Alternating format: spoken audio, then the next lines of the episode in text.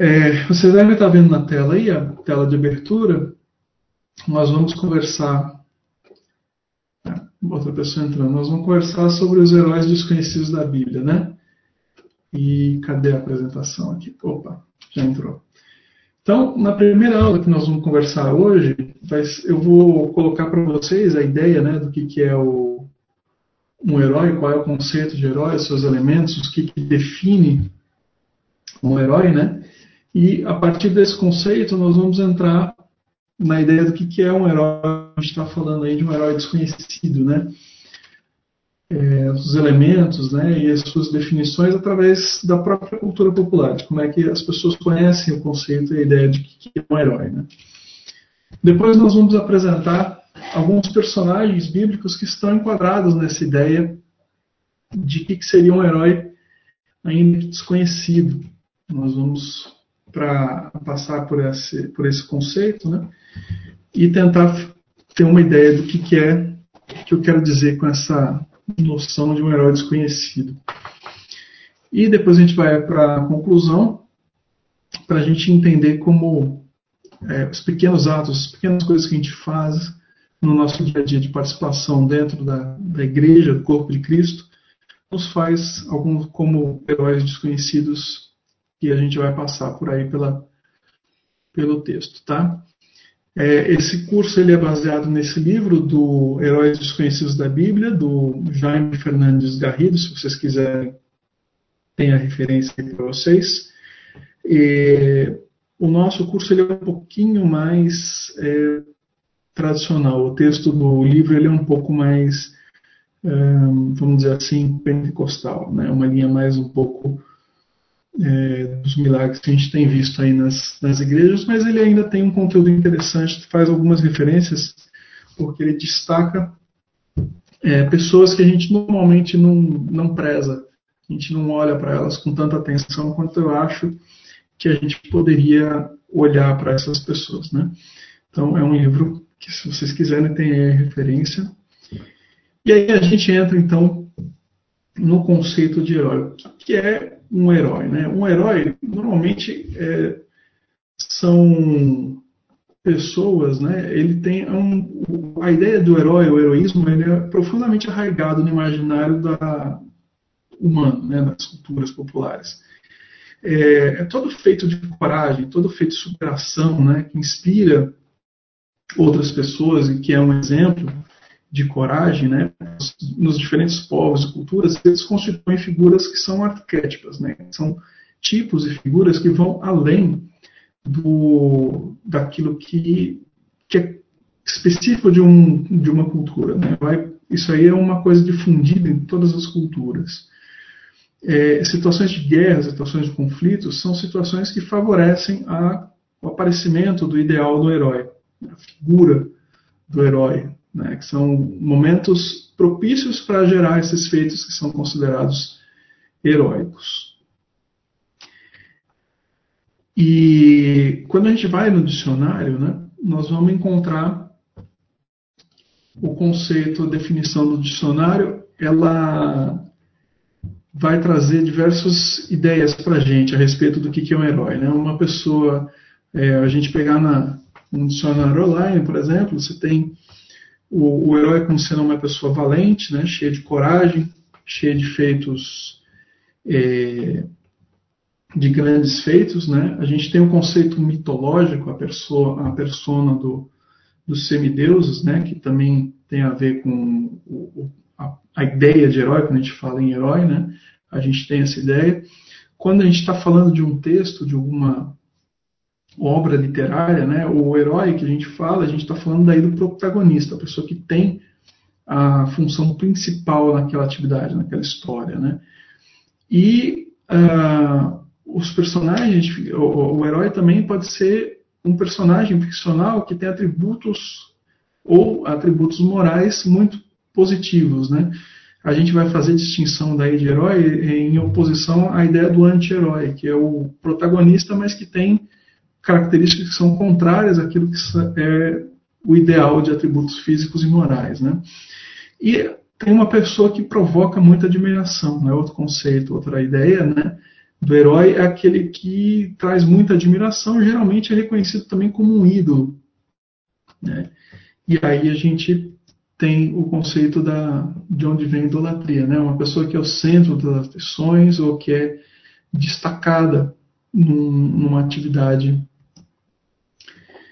É, e aí a gente tem ali no, no, na tela, né, a gente tem a definição do Hawaii, a gente tem o, a ideia de um mortal divinizado, né, do indivíduo notabilizado por seus feitos, né, e então a gente vai ter as expressões de herói, né, o que, que é o herói, tá?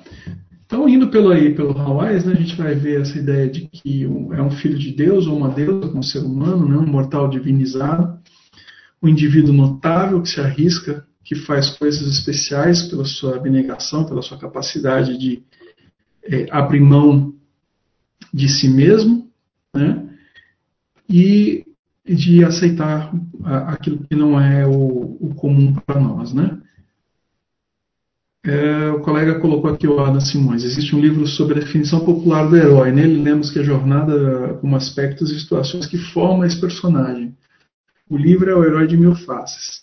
Na verdade, jornada de, a jornada do herói é um conceito que surgiu, eu não vou me lembrar agora do autor, ele, teve, ele escreveu um livro justamente sobre como é que as grandes histórias desenvolvem o relato de um ato heróico, né? E, e ela é relativamente comum, né? Que ele passa por um arco e é, ele tem uma determinada um determinado cotidiano, depois ele cresce, aí ele enfrenta uma dificuldade, aí depois ele passa exatamente e ele enfrenta aquela dificuldade e depois ele passa por uma etapa de superação para atingir daí um, um objetivo vitorioso, né? Esse conceito do herói.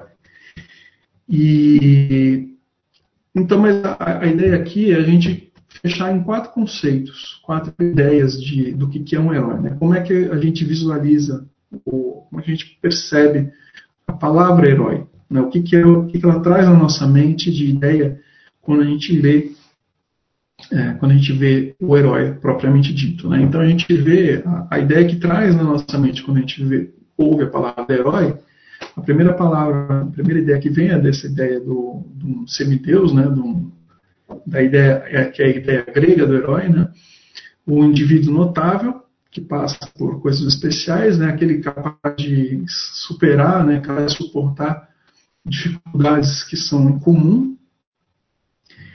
É, nós temos também a ideia de, da figura central, né, que é o protagonismo, o, a ideia do principal personagem de uma obra, né? E aquele indivíduo que desperta admiração ídolo. Nós vamos andar por esses quatro, por essas quatro percepções da expressão de herói. Basicamente, né, quando a gente pensa, olha a palavra herói, a gente pensa nessas quatro ideias. Ou a gente pensa no semideus, que é o conceito grego, a gente pensa naquele que é o protagonista de uma história, ou aquele que é o realizador de grandes feitos, né? Ou daquela pessoa que provoca uma grande admiração ou um ídolo. Tá? O semideus é a história do herói clássico. Né? O herói clássico, que é o herói que nasce ali no, no contexto da mitologia grega, ele é o herói que tem uma descendência divina, ele é parte humano, parte divino, né? e ele traz um, uma série de capacidades especiais. Né? A mitologia grega ela traz esse conceito do herói e desenvolve essa percepção. Tá? O, como protagonista, o herói é a figura central de uma história. Ele tem uma variedade de características. Quando a gente vai ver o herói como protagonista, a gente vai perceber que ele não é necessariamente só o, o herói puro e perfeito idealizado. Ele vai desde o herói puro, perfeito idealizado até o, o anti-herói, né? Aquele, ou mesmo às vezes as histórias, o protagonista é o próprio vilão da história. Então, é, quando, ele é, quando a gente tem o conceito de protagonista, quando a gente olha para o herói como um protagonista da história, a gente vai ter uma variedade muito grande de percepção da ideia do que é o herói. Né? Já como realizador de grandes feitos, a gente vai encontrar os heróis cotidianos, né? Quando a gente vai ter, quando a gente ouve falar dos grandes guerreiros, grandes líderes, santos ou pessoas que realizem atos de bravura, né? Aquele bombeiro que entra numa casa em chamas, né? Aí a gente passa para os nossos filhos, a gente fala, nossa, esse cara é um herói, né? Ele é capaz de atos de bravura, de, de heroísmo que são é, do nosso, são típicos dos nossos cotidianos. Não é um herói idealizado, daí, né? é um herói mais humanizado, é um conceito claro, né? visível de uma pessoa que faz atos de bravura e atos que o homem comum não não está disposto a, a enfrentar. Né?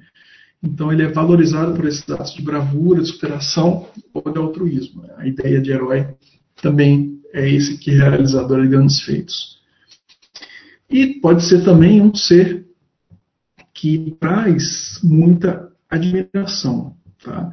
É, são bem comuns os, as pessoas é, focarem na pessoa do herói e incluírem nele, é, é, buscando na pessoa do herói os seus exemplos, né, como modelo de comportamento, é, extremar essa percepção do herói de tal maneira que ele se torna também uma, um conceito e não um herói de verdade. Né? Ele passa a ser uma ideia e ele passa a ser um objeto de admiração, enquanto ele deveria ser meramente um modelo, uma uma visão, uma pessoa que você vai buscar nela características é, positivas que você deve intro, incorporar, é, as pessoas vão esquecendo que, ela, que, essa pessoa tinha características negativas e vão é, santificando, beatificando aquela pessoa ao ponto de é, torná-la um ídolo e passar a ser uma pessoa idolatrada, né? E uma pessoa que não é vista mais como, uma pessoa com defeitos. Então, nós temos alguns exemplos né, na, desse tipo de figura de personificação. Na, dentro da Igreja Católica é muito comum, pela difusão do cristianismo né, e a prevalência da Igreja Católica, essas pessoas que anteriormente tinham essa característica, a, a personificação de, de perfeição que a gente via dentro da, mitologia grega e dos próprios conceitos né, de, de herói ali, a gente vê que as histórias mitológicas são transferidas para as pessoas, para a personalidade dos santos católicos. Né? E aí esses protagonistas que são uh, que têm histórias de martírio, de grandes feitos em nome da fé, ideais da igreja, né, acabam sendo objetos de idolatria, acabam sendo santificados acabam recebendo uma percepção, uma visão de uma figura é, de, que são elevados a, a, ponto de serem colocados como santos, né? como uma pessoa que é, acaba se tornando uma figura de, de idolatria. A gente tem um caso aqui, eu estou usando para vocês o exemplo do São Jorge. O São Jorge ele é uma pessoa ele existiu como pessoa. Ele era um, um, uma pessoa, um participante da igreja, né? Ele era uma pessoa é, nascido em 275, era uma pessoa rica, educada e desenvolveu uma carreira militar muito relevante. E enquanto ele desenvolveu essa carreira militar, ele foi confrontado com a, a perseguição aos cristãos que era promovida pelo, pelo imperador da época, Diocleciano, e aí ele toma uma atitude relevante, ele distribui seus bens e passa a defender abertamente a fé cristã. Quando ele começa a fazer isso, ele é preso, torturado e morto. Então, como pessoa, ele, vamos dizer assim, ele fez atos de relevância, de grande altruísmo, de abertura de, de coração, ele defendeu a fé e ele fez é, por merecer, vamos dizer assim, essa percepção de um herói. Né? O problema é que essa ideia de herói, ela, quando ela se transforma em culto, a tradição católica, ela é, diz né, que os cristãos, na época, recolheram o corpo de São Jorge e passaram a venerar a, a, a imagem dele como, como santo, como pessoa. Esses atos de bravura, esses atos de grande valor dele passaram a ser valorizados e a ponto de que a pessoa dele passou a ser percebida mais pelas suas, é, pelos seus feitos, né, do que é, às vezes pelas qualidades negativas que ele tem. As pessoas deixam de notar as qualidades negativas e tornam ele um Marte, né? É, e aí a Igreja Católica tornou ele um santo, e como santo ele passou a ter uma valorização extremada, e a tradição católica falava que uh, começa a trazer lendas e histórias e começa a introduzir é, capacidades e eventos que não são condizentes com a realidade daquela pessoa que ele era. Né? A lenda de São Jorge diz que, enquanto ele era militar, eles tiveram um acampamento numa determinada região em que havia um dragão. E essa besta, né, o dragão, ele, as pessoas da cidade então ofereceriam é, as suas crianças para manter esse dragão longe. Então, Jorge teria lutado contra o dragão e vencido o dragão e liberar, libertado a cidade dessa atividade né, de sacrifício e, e, etc. Então, isso daqui traz uma história que é vai além daquela história de superação de martírio que o próprio pessoa de São Jorge tinha originalmente, e essa ideia da tradição é que torna, é, faz ele ir além daquele conceito do, do herói propriamente dito, né, de uma pessoa que faz grandes atos e começa a criar um, uma mitologia que vai além da pessoa e torna ele um santo e um ídolo. O outro exemplo, né, o grande, a, quando a gente fala de herói, né, a, o, exemplo original que vem da palavra grega de herói aí é o Heracles. Heracles é o nome grego do Hércules latino. Tá? O, o Hércules é o grande exemplo do, do herói. Ele é o conceito, ele é o que mais bem traduz a ideia de herói mitológico da, da mitologia grega. Né? Ele era um semideus, ele era filho de Zeus com Alquimena, e ele é também, nessa, como a gente estava falando, né? é, dos quatro elementos né, do herói, um semideus, a possibilidade dele ser um semideus, um protagonista de histórias, um realizador de grandes feitos, e aquela pessoa que provoca admiração por esses feitos. Então, o Hércules, na história dele, ele traz esses quatro elementos dele para a, a história grega. Né? E ele, ao mesmo tempo, ele traz o elemento de ser um semideus, filho de Zeus com Alquimena, ele é protagonista de uma história bem relevante, bem conhecida, e nessa história ele realiza grandes feitos, e por isso ele é uma pessoa admirada, ou seus, suas características, seus feitos são objeto de admiração muito grande. Né? Então, o, o Hércules, na história dele, ele passa por um, uma situação em que ele, como semideus, né, ele, por ser filho de Zeus com Alquimena, a, a Hera, que era esposa de Zeus, fica enciumada e é, os, o, ela deixa o, o Hércules num momento de loucura. O Hércules vai e mata a esposa e seus filhos.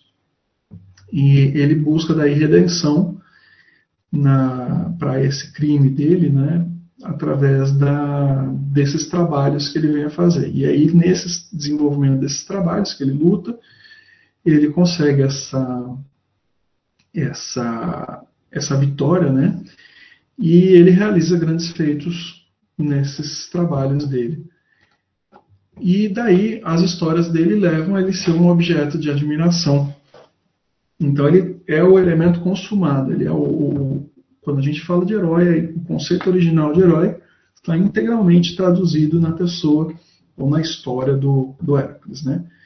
Então, quando a gente tem a ideia de um herói, a gente pensa nesses quatro elementos.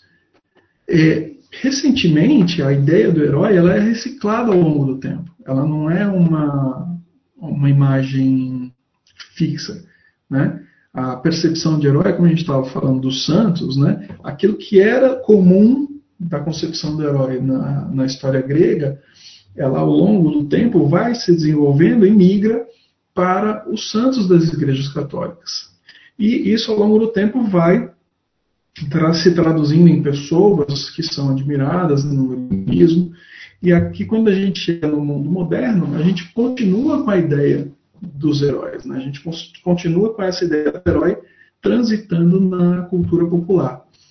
E modernamente a gente vai ver o que? A gente vai ver os super-heróis. A gente vê agora os filmes da Marvel, os filmes da, DV, da DC fazendo grande sucesso aí na cultura popular, porque eles tra trazem, atualizam essa ideia do herói para o nosso mundo moderno, né? A ideia dos super-heróis, eles estão diretamente associados às histórias em quadrinhos, né? Que é uma eles são a versão moderna desses deuses mitológicos, e o conceito dele vem se desenvolvendo ao longo dos séculos. Nos anos 30 é que você tem a, a concepção, é, surge, na verdade, a história em quadrinho como um meio de divulgação de histórias. Né? Nos anos 40, essa, esses personagens passam a ser usados como forma de é, publicação e divulgação né, da, da, da questão militar, né, da guerra, do, em função da Segunda Guerra Mundial, é, para difusão de, dos valores é, que eram favorecidos na, nos aliados, né? E tentar valorizar o esforço de guerra, aquela coisa toda da, da época dos anos 40. É aquilo que foi é, desenvolvido durante a guerra, nos anos 40, ele se propaga muito nos anos 50. Daí você tem a valorização da cultura americana muito forte nos anos 50, né, pela riqueza e o, e o crescimento.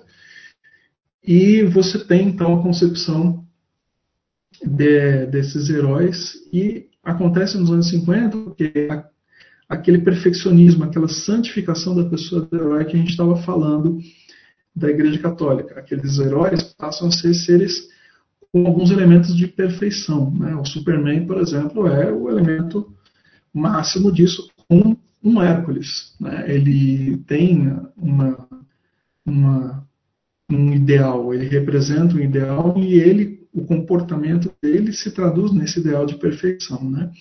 E ele passa a ser uma espécie de ídolo moderno. É, anos 60 e 70, a gente tem uma diminuição um pouco da, do interesse das pessoas pelos super-heróis, porque nos anos 60 e 70 a gente tem aquela questão da contracultura. Então, é, é muito frequente o nascimento de histórias de heróis que estão desconectadas desses super-heróis é, e mais conectadas com a questão de confronto cultural, de você se opor a uma ideia de cultura que era comum na época. Mas quando chega nos anos 80, existe uma revigoração dessa, persona, dessa ideia do herói, do super-herói, na verdade, com uma fusão dessas, dessas ideias dos anos 60 e 70, né, de que o herói ele era diferente daquela realidade idealizada e você tem uma humanização da pessoa do herói. Então a gente passa a ter uma série de Hércules modernos, que são heróis com características especiais, que tem, passam por histórias de superação, com atos de bravura e atos de grandes feitos, mas que também têm características humanas o que permite uma identificação muito grande das pessoas com isso, e a gente tem então a explosão moderna da cultura do super-herói. Né? Mas, na verdade, nada disso é diferente daquilo que era a pessoa do Hércules, né? e, uh, e que isso desenvolve ao longo do tempo e chega até nós hoje na pessoa dos super-heróis.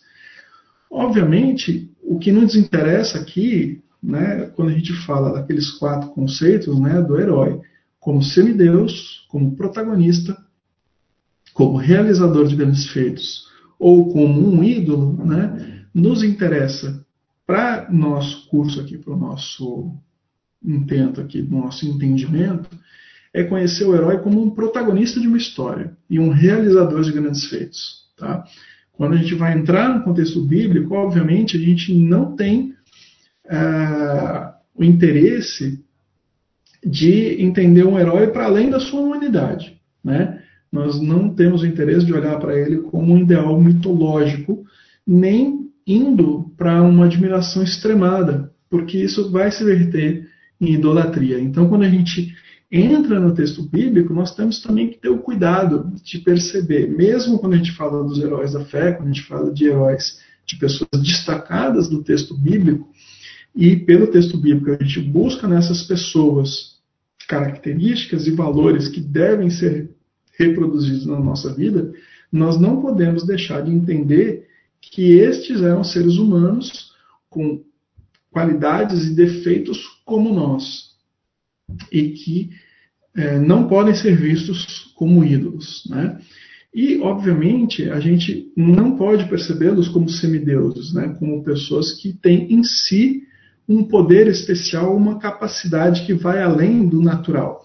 Porque toda vez que a gente vê no texto bíblico a, uma pessoa com alguma coisa, com algum poder, com alguma capacidade que vai além do natural, nunca é daquela pessoa essa capacidade, mas é Deus que permite que ela, através da vida daquela pessoa, Deus manifeste o seu poder e não o poder da própria pessoa. Né? Então, nos interessa aqui no nosso contexto entender o, a ideia do herói como um protagonista da história e a partir disso, quando ele realiza, como protagonista, ele realiza esses grandes feitos.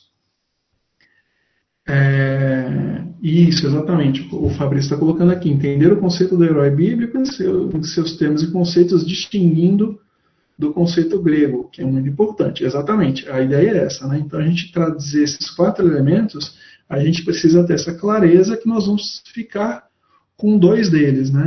Nós vamos abrir mão do conceito do semideus e vamos abrir mão do conceito do ídolo. Né? E vamos ficar com aqueles que são protagonistas de uma história e que, por serem, é, realizarem grandes feitos, são os protagonistas daquela história específica. Tá? No contexto bíblico, né, nós vamos ver então diversos personagens que vão se enquadrar nesse conceito, nessa ideia, nessa nossa classificação de herói. Né? Vão ser diversos personagens que vão transitar no texto bíblico que são protagonistas das suas histórias e que são realizadores de grandes feitos e por isso são pessoas que são admiradas. Né? É, essas pessoas, esses heróis bíblicos, essas pessoas que têm uma história de superação, que têm uma história de significado, e que são protagonistas dessas histórias, é muito comum que eles sejam objetos de estudo e que, através do estudo dessas pessoas, nós vamos tirar valores, ensinamentos e os princípios que são norteadores daquilo que a gente considera como elementos de comportamento que balizam a vida cristã. Então a gente olha para uma pessoa de Davi, por exemplo, considera ele um herói, e fala: puxa vida, essas características do Davi são características que eu devo perseguir para a minha vida. E aí eu vou buscar o desenvolvimento dos meus comportamentos, da minha história cristã, olhando para uma pessoa de Davi. Então olho para um Moisés e falo assim: puxa vida, essas características do Moisés são características importantes que eu quero desenvolver na minha vida. Né? Paulo, por exemplo, né? e, eu, e assim por diante, a gente vai olhando para esses personagens e a gente tem que entendê-los não só como protagonistas, mas é como eu estou falando para vocês: se a gente pega uma pessoa fora do contexto bíblico, é muito fácil para ela olhar para essas pessoas e dar para elas é, um ideal de perfeição, um ideal de de santificação, principalmente na Igreja Católica, a gente não visualiza Davi como um cara falho, como um cara que peca, que falha e que erra também, tanto quanto acerta. Né? É, mesmo o, Paulo, Pedro, né, os apóstolos, é muito incomum fora do, do ambiente evangélico, quando você lê o texto dessas escrituras, as pessoas perceberem é, as características né, de um Pedro irado, né? Um Pedro que tira da espada e tenta lutar é, pela, pela vida de Cristo, né? E quando o próprio Cristo fala, para, não, não é esse o caminho que a gente vai, nós vamos seguir um outro caminho. Então, é, é muito comum pessoas, mesmo olhando para o texto bíblico, acabarem vendo essa percepção do herói, do protagonista, como uma versão idealizada daquela pessoa. Então, nós vamos ter esse cuidado de não entrar nessa percepção idealizada do, dos heróis, dos protagonistas, né, das pessoas que nós vamos conversar aqui. É, e daí a gente vai tentar segurar essa ideia do, do herói. Né? É, então, é, que eu estava falando, né, já que a, entender o personagem bíblico como figura heróica não, não o torna ser mitológico, né, é, nem semideus ou fitos, mas vai evidenciar também uma opção estilística do texto bíblico. Né? É, um, é uma. Quando a gente vê essa percepção é, de que eles são os protagonistas da história, a gente está vendo uma forma de escrita que é muito comum no, nos textos ocidentais. Quando a gente entra na cultura ocidental, a gente vai ver que essa linha de escrita, de protagonismo, de destaque das pessoas, é, dos heróis bíblicos, eles, é, dos personagens bíblicos, isso é reproduzido na, na cultura ocidental é, ao longo do tempo. Não que é, nós aqui estejamos trazendo a cultura ocidental para o texto bíblico. Ao contrário, a cultura ocidental é que reproduz constantemente o estilo de escrita do texto bíblico. Isso está introduzido, está dentro do nosso, da, da, nossa cultura, né, da nossa ideia cultural de percepção de herói. E a gente reproduz essas histórias. E aí elas vão, a gente vai visualizar essas histórias ao longo do tempo. É, tanto é assim que funciona que é comum a gente ouvir consideração a respeito daquela lista de personagens, né, que estão, por exemplo, no texto de Hebreus 11, ser chamada da galeria de heróis da fé.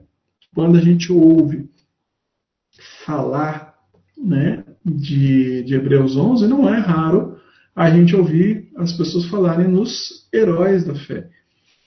E quando a gente vê esse texto, né, a gente vê que o texto de Hebreus ele tem o objetivo de apresentar naquela vida daqueles hebreus a superioridade da aliança em Cristo. Essa é a finalidade do texto de Hebreu.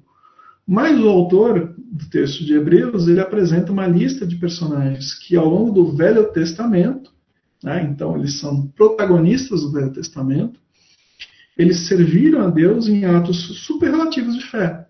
Né? Então, são grandes feitos com os quais nós nos identificamos e nós tornamos essas pessoas exemplos de procedimento, de comportamento, de exercício de fé que nos causam admiração. Então, são pessoas o, que estão ali traduzidas no texto de Hebreus 11, são pessoas que têm essa característica do herói. Né? Eles são protagonistas e autores de grandes feitos e objeto de admiração. Tá? É, a gente tem, se a gente puder abrir lá no texto de Hebreus 11, né, nós vamos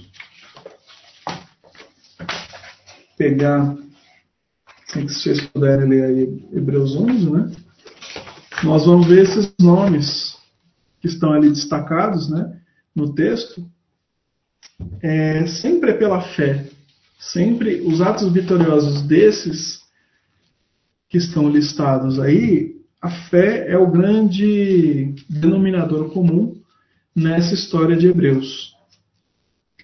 O texto de Hebreus, né, a partir do versículo 2, ele fala assim: pela fé os antigos obtiveram bom testemunho. Pela fé entendemos que o universo foi formado pela palavra de Deus de maneira que o visível veio a existir das coisas que não aparecem. Pela fé, Abel ofereceu a Deus mais excelente sacrifício do que Caim, pelo qual obteve testemunho de ser justo, tendo a aprovação de Deus quanto às suas ofertas. por meio dela também, mesmo depois de morto, ainda fala. Pela fé, Enoque foi trasladado para não ver a morte. Não foi achado, porque Deus os trasladara. Pois antes da sua trasladação, obteve testemunho de haver agradado a Deus. De fato, sem fé é impossível agradar a Deus. Portanto, é necessário que aquele que se aproxima de Deus creia que ele existe e se torna galardoador dos que o buscam. Pela fé, Noé, divinamente instruído acerca dos acontecimentos que não se viam, sendo temente a Deus, aparelhou uma arca para a salvação da sua casa, pela qual condenou o mundo e se tornou herdeiro da justiça que vem da fé. Pela fé, Abraão, quando chamado, obedeceu, a fim de ir para o lugar que deveria receber a sua herança, e partiu sem saber para onde ia. Pela fé, andou por terra de promessa, como terra alheia, habitando em tendas, como Isaac e Jacó, herdeiros da mesma promessa, porque aguardava a cidade que teria fundamentos, do qual Deus é o arquiteto e edificador. Pela fé, Sara recebeu o poder para ser mãe, não obstante avançada idade, pois teve fiel aquele que lhe havia feito a promessa.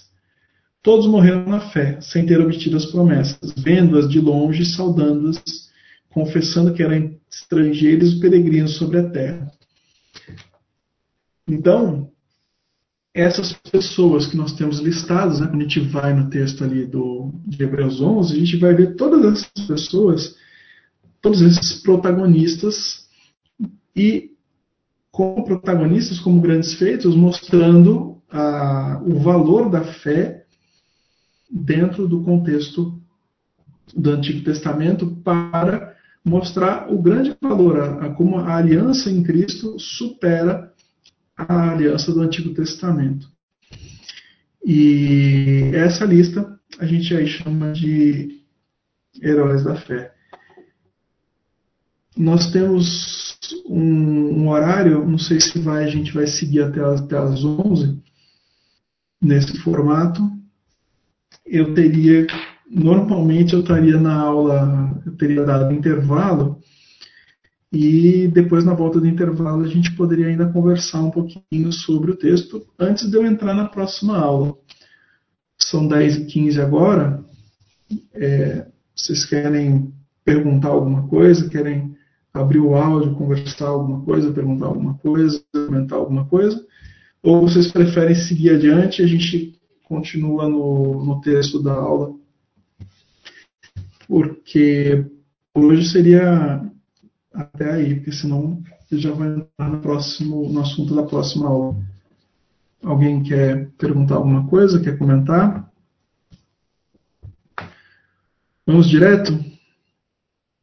Tá. O problema vamos direto é que eu vou ficar com uma aula faltando daí. Eu tenho medo de seguir muito mais adiante e a gente acabar é, eu acabar esgotando o assunto antes da hora. Né? Então tá legal. Vamos embora então. Tá? Bom, aí heróis desconhecidos, né? O nosso a, a nossa ideia, né, central aqui é falar de heróis desconhecidos. Quando a gente fala que o herói ele é o protagonista, ele é o autor de grandes feitos, né? Porque a gente pode trazer uma ideia de um herói desconhecido, que é um contrassenso a gente falar de um, de um cara que é um protagonista e a ideia de um protagonista contra a ideia de alguém desconhecido, né? Então, como a gente pode apontar um herói que é desconhecido? Não é contraditório? Não parece uma coisa é, contrária em si mesmo, né? Na verdade, quando a gente volta para a cultura popular, a gente vai perceber que os diversos super-heróis, né, eles têm apoiadores, ou chamados, né, os modernamente sidekicks. Né, principalmente nas histórias em quadrinhos, é comum é, a gente ver a, a, ideia do sidekick. Tem até alguns filmes, um é muito engraçado, que é, tem uma escola que é dividida, né? Tem uma escola para os sidekicks e uma escola para os super-heróis. E eles têm uma questão de preconceito em relação aos sidekicks, que são os ajudantes na história. Mas, na verdade, esses apoiadores, que a gente vê esses apoiadores na história, eles normalmente são aqueles que partilham aquela jornada do herói que o colega colocou no texto, né? Quando a gente vê uma história, essa história da jornada do herói, aquele arco do herói, é comum, frequente na cultura popular que a gente veja que esses heróis são acompanhados por alguma pessoa que tem uma, uma, uma função relevante dentro da história do herói. Ele não é o protagonista, mas ele é um grande apoiador daquele que é o protagonista e que partilha dessa história integralmente, da história do herói. Então, esse é o herói desconhecido. Tá? Para a gente ter uma noção, uma grande história. A grande história da Tábula Redonda, você tem o Rei Arthur. O Rei Arthur, ele é o protagonista. Ele é o personagem central dessa história. É para ele que a história é feita e é a história dele. Mas ele é integralmente, o tempo todo, acompanhado por um cara que é o Sir Lancelot. Sir Lancelot é um apoiador, ele acompanha o herói Arthur, ele, o protagonista Arthur, e ele tem características que são complementares ao rei Arthur. Enquanto o Arthur serve, ele tem um propósito, ele tem o propósito dele de história é ser, ser o, o, dono do trono, né, aquele cara que vai dominar, que vai ser o, o unificador da Inglaterra, da história da, da, Inglaterra, vai ser o unificador dos reinos em um reino só, sob o qual Arthur é o grande rei. É, ele é um cara diplomático, ainda que guerreiro, ele é um cara mais diplomático, é um cara de decisões, e ele é um cara também de caráter, ele tem é, muitas características, né, que são aquelas que a gente fala do exemplo de caráter, enquanto o Lancelot ele é conhecido pelo, pela ousadia, pelo espírito aventureiro, pelo desejo e pela capacidade de combate, de luta. Né? Então, no texto da história de Lancelot e de, da Távola Redonda, Arthur e Lancelot são personagens complementares. Aquilo que existe em um e falta no outro, a dupla serve a um propósito maior. Eles têm um resultado melhor quando, quando estão juntos do que se fosse só o Arthur sozinho. Outra figura que a gente percebe isso é o Dr. Watson nas histórias de Sherlock Holmes. Nas histórias de Sherlock Holmes, você não conhece, pelo próprio texto, você não conheceria a história de Holmes se não fosse o Dr. Watson. A pessoa desse Dr. Watson, ele é não apenas o narrador, mas ele é o divulgador das histórias de Sherlock Holmes. dentro do próprio texto das histórias de Holmes, o, o Watson é conhecido por divulgar a história de Holmes. Ele é aquele que vai e põe Holmes no mercado, ele põe Holmes nas histórias, ele que equilibra a pessoa de Holmes também. Porque Holmes, pela sua genialidade, aquela capacidade extremada de dedução, também era uma pessoa inepta em todos os outros campos da vida. Então, ele não era é, aquela tipo da pessoa que não era capaz de fazer uma refeição se ninguém colocasse na mesa. É, não seria capaz de observar os detalhes do cotidiano, né, ter uma vida cotidiana, se não tivesse uma pessoa dando suporte para ele. Então, o Watson na história do Holmes é um contraponto. Ele serve para ancorar a pessoa do detetive, que é uma pessoa é, absurdamente irreal, exageradamente é, com capacidades exageradas, né? É, o Watson é que faz a âncora desse detetive ao mundo real. Ele que prende o Sherlock Holmes no mundo real, porque senão talvez o Sherlock Holmes fosse aquele tipo que só divaga, ou que vaga pela vida sem fazer coisas que tenham resultado útil para o mundo real, né? Então, é, o, o Dr. Watson é fundamental para o andamento do personagem Sherlock Holmes no mundo das histórias de Sherlock Holmes. É, mesmo na história que a gente falou que é a grande história representativa do, do herói, né? a história que é a história fundamental da ideia do herói, você tem o Heracles, você tem o, ele é acompanhado nas suas viagens pelo sobrinho, o Iolau. Iolau era sobrinho de Her do Hércules, do Heracles, e ele acompanha o Heracles. Inclusive, uma das grandes né, vitórias ali do, do Hércules não teria acontecido sem o apoio do Iolau. Porque quando é, o Hércules cortava a cabeça da Hidra, duas cabeças nasciam.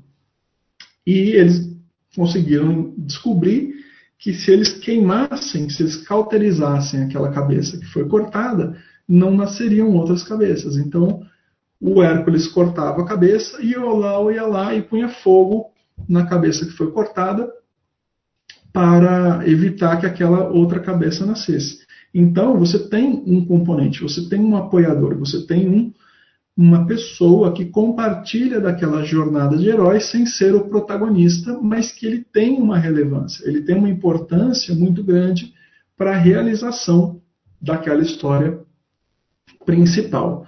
Outro personagem que eu gosto muito, né, é, a gente conhece o, o, a história do Senhor dos Anéis, não sei a que ponto vocês conhecem, estão acostumados com essa história, mas o Tolkien era um católico fervoroso e ele é o cara responsável pela conversão de um outro grande autor, que é o C.S. Lewis.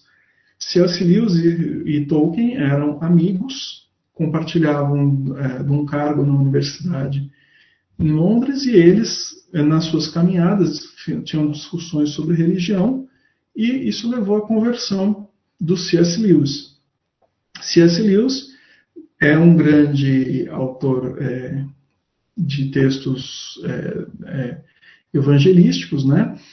E é um dos grandes filósofos religiosos do, do, da modernidade e é autor do livro do Crônicas de Nárnia, né? E essa ideia do, do, C.S. Lewis, né? Ah, perdão, do Tolkien, ele traz muitos elementos na história do Senhor dos Anéis que a gente pode identificar com alguns textos cristãos. O que eu gosto aqui nesse texto do Senhor dos Anéis é que a pessoa que foi responsabilizada, ou seja, que recebeu a missão de destruir aquele anel, que era o anel do mal lá, que, que tinha os poderes malignos, né? Ele recebe a tarefa, quem recebe a tarefa é esse Frodo. Só que ele é acompanhado em todo o tempo por essa figura do Sam Gandhi. E hum, ao longo do, da história, nós vamos ver o Frodo sobrecarregado e com muita dificuldade para resistir às tentações que aquele anel trazia de mal para ele. E o Sam é a pessoa que alimenta ao longo da viagem a percepção de resiliência, de equilíbrio, ele sustenta o herói ao longo de toda a viagem. Então ele fica lembrando da, dos valores bons, dos ideais, daquilo que o Frodo deve seguir, que é o motivador dele de querer destruir aquele anel da maldade, né? Porque se não fosse pela, pelo apoio, pelo suporte do Sam, o Frodo teria tomado para si o anel e teria sido seduzido pelo peso, né, pelo peso da maldade, pelo peso do poder que aquele anel oferecia para ele. Né?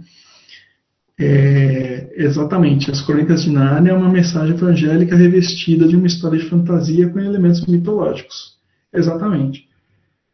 É, então, quando a gente tem, quando eu estou falando desses heróis desconhecidos que a gente vai entrar no texto das Escrituras para conhecê-los, né? É, do modo, de um modo extremamente semelhante a esses que a gente vê no texto da cultura popular, nós vamos ver que os grandes personagens bíblicos, eles também se fazem acompanhar por apoiadores, pessoas que participam das suas missões e que são sustentadores dessa missão e que dão o suporte, muitas vezes, para que aquele herói possa seguir adiante com a, a, a sua função de, de apoiadores, né?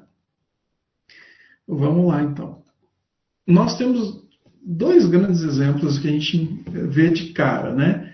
A, a, a primeira questão, a, a, primeira pessoa significativa que a gente vai ver, que a gente vai encontrar, é o Moisés e Josué, né? Josué era uma pessoa que constantemente estava ligada a Moisés como, como discípulo, como apoiador, ele era o, o primeiro em comando ali, né, era que dava suporte para Moisés em todas as coisas. Enquanto Moisés ordenava o combate, quem ia adiante como general era Josué. Quando ah, Moisés sobe o monte, Josué fica na, aos pés do monte para garantir que nada subisse ou que nada interrompesse aquela aquela ida né, do, do Moisés ao monte. Então, nós temos o Josué participando integralmente no texto do. Da, ele participa integralmente do, do texto de Moisés. É, Josué e Caleb são os dois únicos, são os espias que foram para aquela viagem conhecer a terra prometida e que voltaram confiantes naquela história da promessa, daquilo que foi oferecido por Deus, que foi entregue por Deus para eles, são os dois únicos que voltam ainda fiéis a essa ideia. Né? O Caleb, ele também é um apoiador, ele também é um participante da história de Moisés.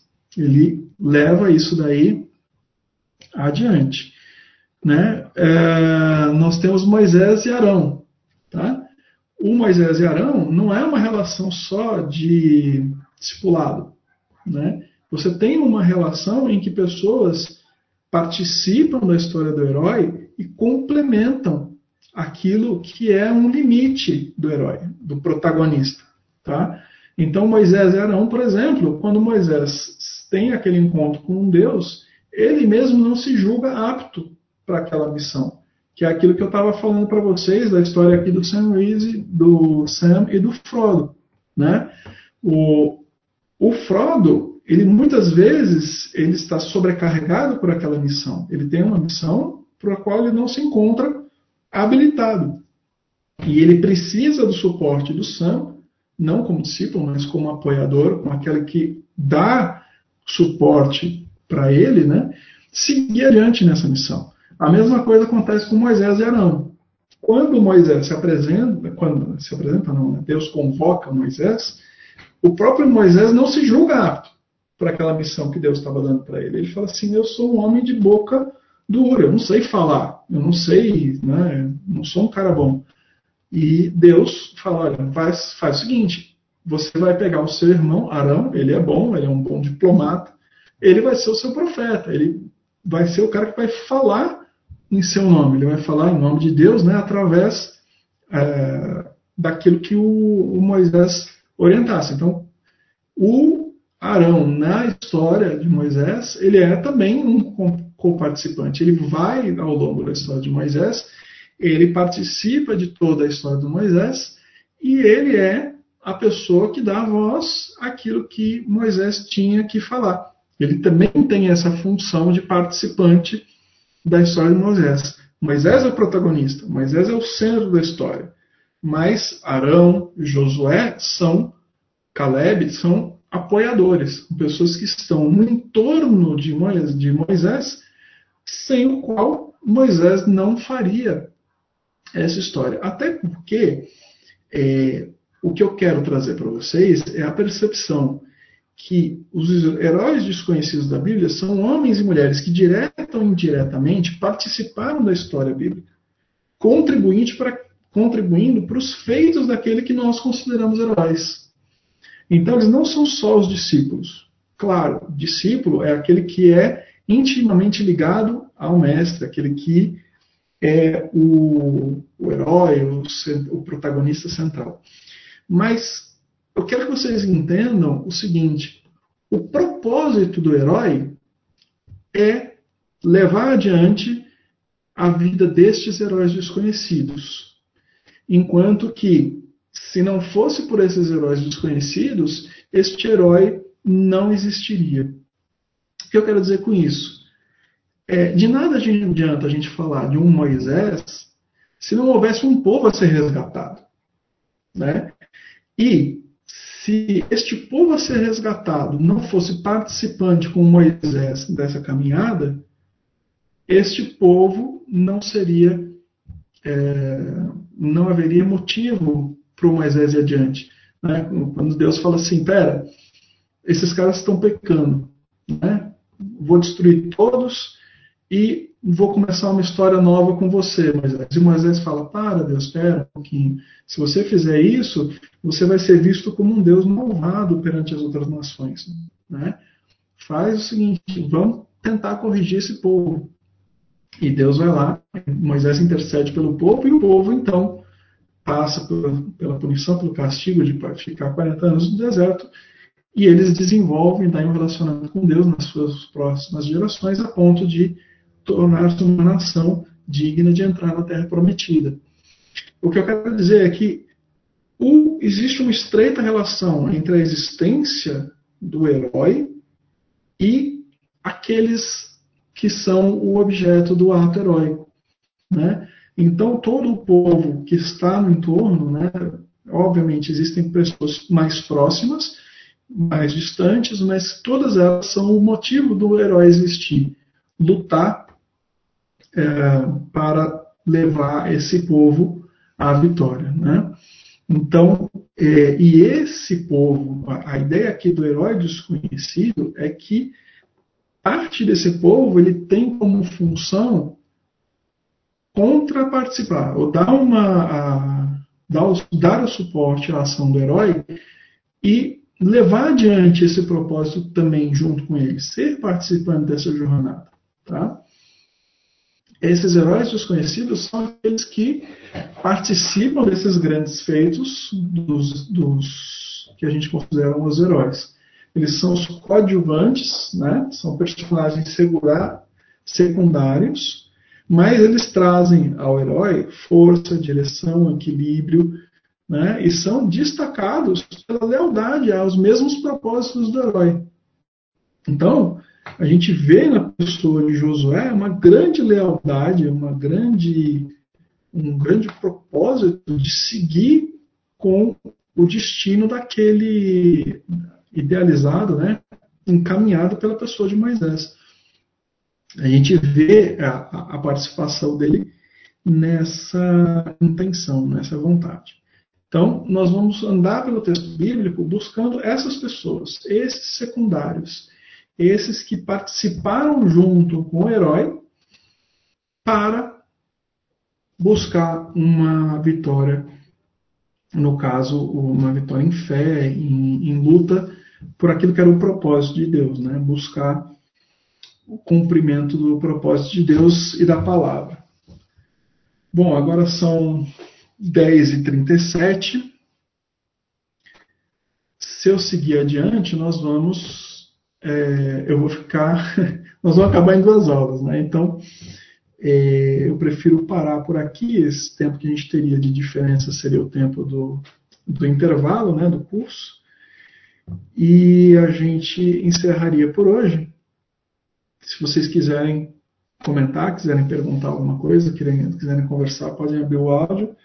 A gente tem tempo sobrando aí para vocês falarem ou comentarem se quiser alguma coisa. Se não quiserem, a gente em seguida encerra. Oi, Felipe. É o Erasmo aqui, tá me escutando? Opa, claro. Tudo bom, Erasmo? Tudo bom. Quanto tempo, hein? Pois é, rapaz. Não, eu só queria te dizer que muito, muito legal, sabe, essa perspectiva, né, dos heróis desconhecidos, do, é, dos coadjuvantes, né? Nunca tinha, nunca tinha pensado em, em explorar isso em mais detalhes, né? Então, gostei, gostei bastante do tema, bem interessante, tá? Legal, obrigado. Uhum. A gente vai. É, eu, a, a, percepção é exatamente essa, né?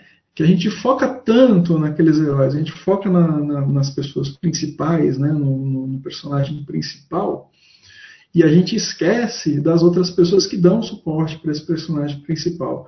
A grande relação que eu faço, né, e que eu acho, e que eu quero destacar no, no fim das contas, né, quando a gente chegar no final do texto, é a própria relação da igreja com os pastores, por exemplo.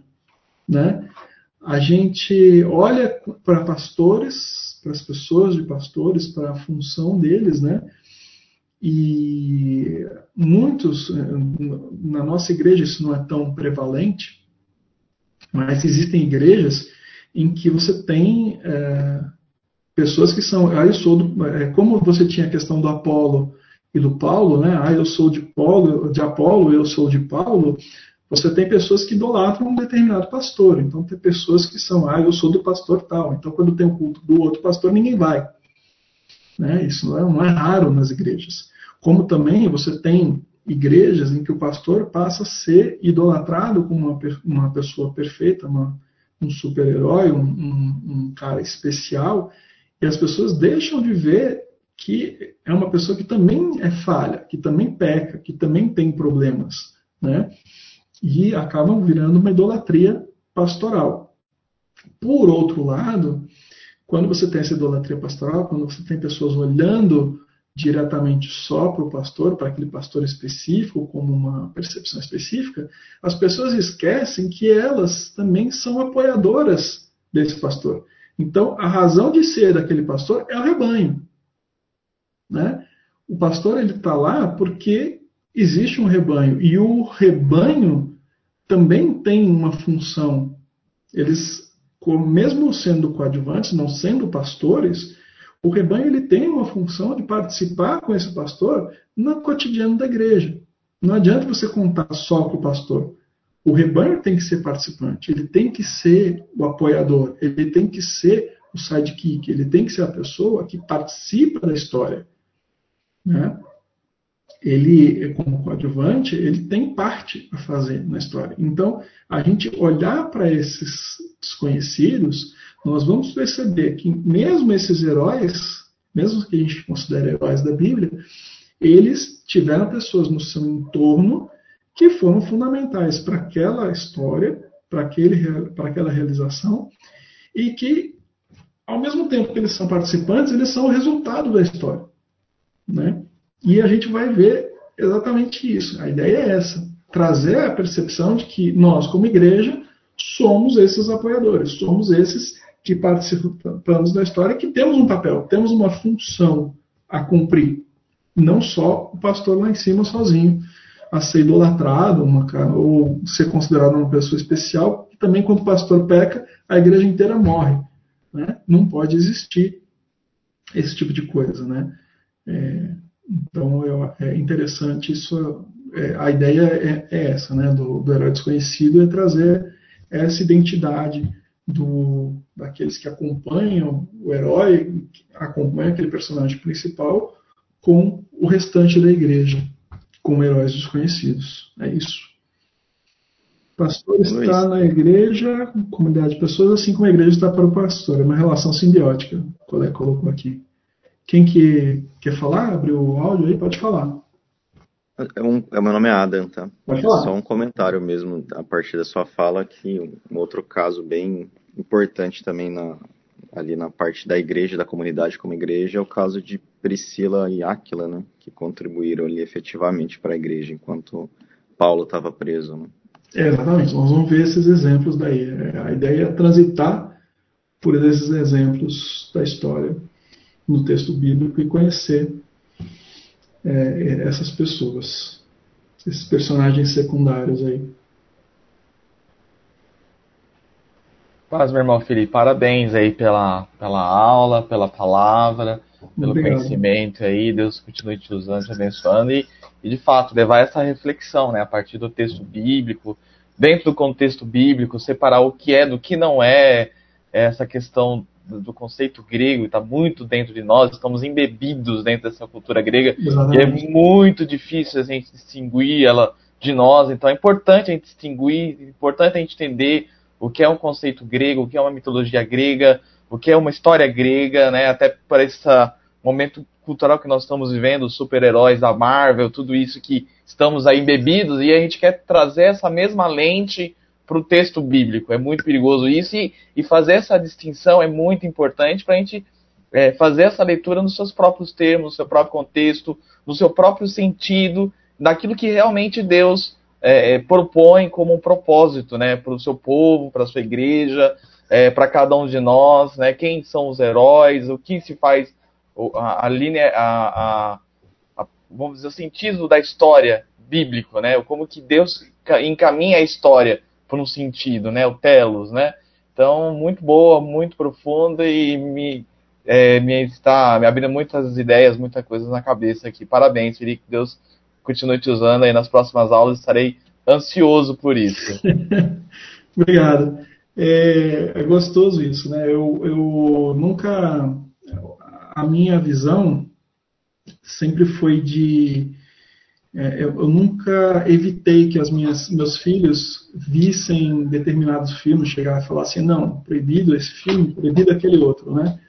A, minha percepção era sempre acompanhá-los, né? Assistir o filme juntos, né? E quando terminava o filme, a gente chegava e falava assim: então, você lembra aquele pedaço que aconteceu assim, assim, assim? O que, que você acha, né? E aí a gente aí ia desenvolvendo é, essa, esse contraste que você falou. Olha, isto aqui é uma coisa cultural, isso aqui é uma coisa de Deus, isso aqui é uma coisa que é contrária a Deus. E a gente ia fazendo isso, né? É, foi muito legal uma vez, quando a minha filha foi daí sozinha, começou a ir sozinha no cinema com, com as amigas, né? E um dia ela chegou em casa brava comigo, né? Falou assim, pai, é, hoje eu fui no cinema, né? E aí eu assisti o filme com as minhas amigas, né? E eu fiquei bravo porque durante o filme eu comecei a pensar, isso que o cara tá, que ela tá falando, assim, assim, assim, é fora da vontade de Deus. Eu falei, ah, tá ótimo, agora eu tô tranquilo então. Agora eu já consegui o que eu queria, botar na sua cabeça essa isso. visão crítica, né? De você para e pensa sobre aquilo que você está vendo. Não adianta querer evitar que você assista determinadas coisas ou determinados segmentos. O que interessa é que você veja e julgue. Né? A palavra diz, é, né, para a gente é, julgar todas as coisas e reter aquilo que é bom. Né? Sim, exatamente. É bom, fora. Então, mas a gente tem que ter esse julgamento, a gente tem que ter esse senso crítico de entender aquilo que a gente está recebendo, triar e conhecer. Né? Porque muitas coisas às vezes são interessantes. É como eu estava falando ali do texto do Senhor dos Anéis. Senhor dos Anéis, muita gente rejeita completamente o filme, fala, não, aquilo lá é completamente fora da vontade de Deus, mas tem altos. É, é, eu tenho um livro de um cara que é cristão e ele fala assim: o cristianismo no Senhor dos Anéis. Não que a história tenha um propósito cristão, não que a história tenha um, uma visão cristã. Eu não posso almejar isso. Mas que há elementos interessantes para você até pregar o cristianismo usando o Senhor dos Anéis, com certeza. Né? E a gente, quando a gente vai pregar, inclusive no sentido evangelístico, né, a gente tem que ter linguagem né, para a gente falar com uma pessoa. Se você conseguir falar de cristianismo nesse Senhor dos Anéis, todo mundo conhece hoje o Senhor dos Anéis. As pessoas gostam, se interessam.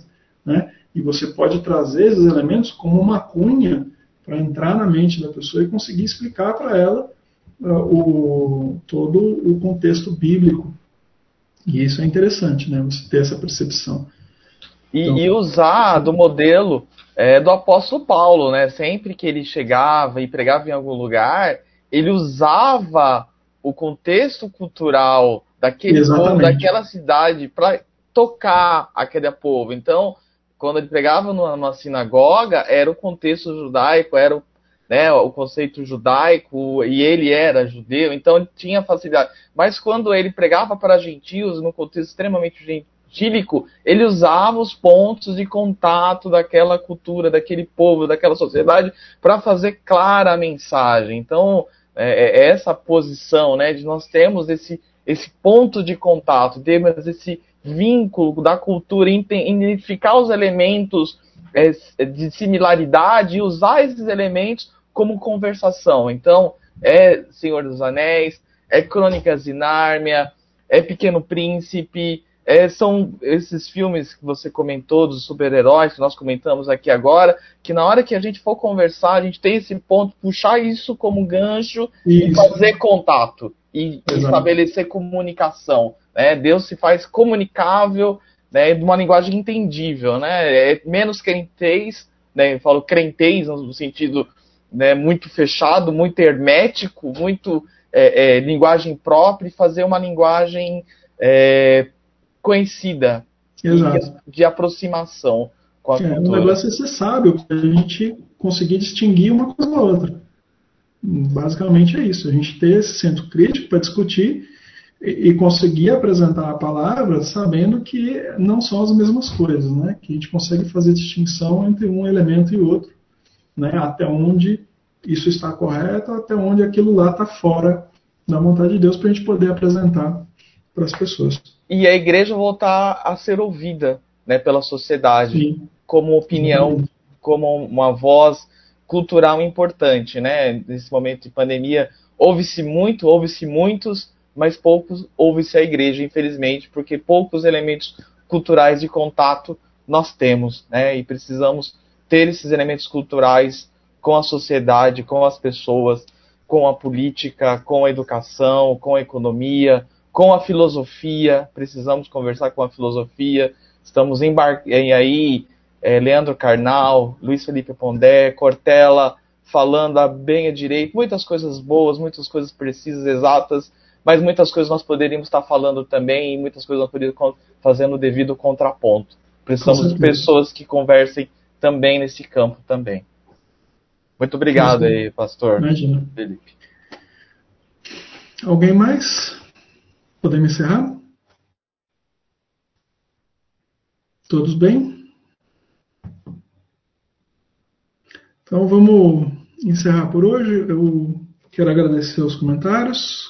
É, vamos na próxima aula a gente vai explorar então esses personagens, essas pessoas. Nós vamos entrar mais no texto bíblico, daí agora com essa percepção de quem são os heróis, os protagonistas, né, quem são seus apoiadores, aqueles que estão no entorno da, da pessoa do herói, e vamos estudar daí então o texto bíblico para conhecer essas pessoas, esses personagens, esses valores que eles trazem para a gente como, como igreja. Né?